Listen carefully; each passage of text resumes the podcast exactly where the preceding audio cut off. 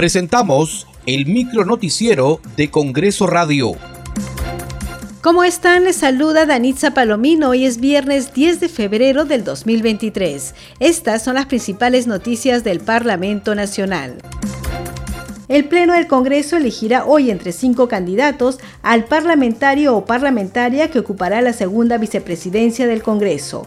Los candidatos son Alfredo Azurín de Somos Perú, José María Balcázar de Perú Bicentenario, Isabel Cortés de Cambio Democrático Juntos por el Perú, Silvia Montesa de Acción Popular y Elizabeth Medina de la bancada Bloque Magisterial de Concertación Nacional. El acto electoral se realizará a las 4 de la tarde.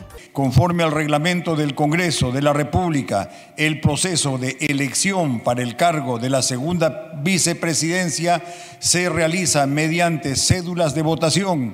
En consecuencia, solo podrán votar los congresistas que se encuentren presentes en la sesión y no se aceptarán votos a través de la plataforma de sesiones ni votos orales.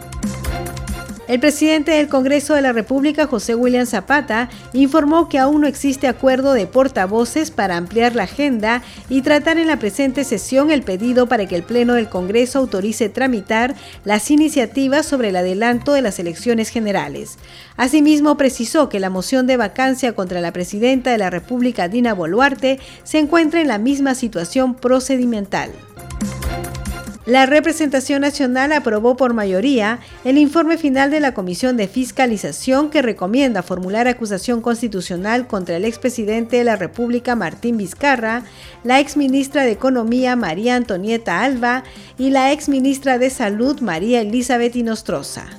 Formular acusación constitucional contra el expresidente de la República Martín Alberto Vizcarra Cornejo contra la ex ministra de Economía, María Antonieta Alba Luperdi, y contra la ex ministra de Salud, María Inostroza Pereira, por la presunta comisión del delito contra la administración pública en la modalidad de colusión y en agravio del Estado peruano, delito tipificado en el artículo 384 de nuestro Código Penal.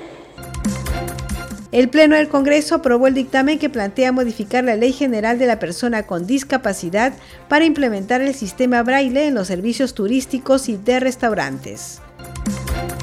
Muchas gracias por acompañarnos en esta edición. Nos reencontramos el lunes. Buen fin de semana. Hasta aquí el micro noticiero de Congreso Radio, una producción de la Oficina de Comunicaciones del Congreso de la República.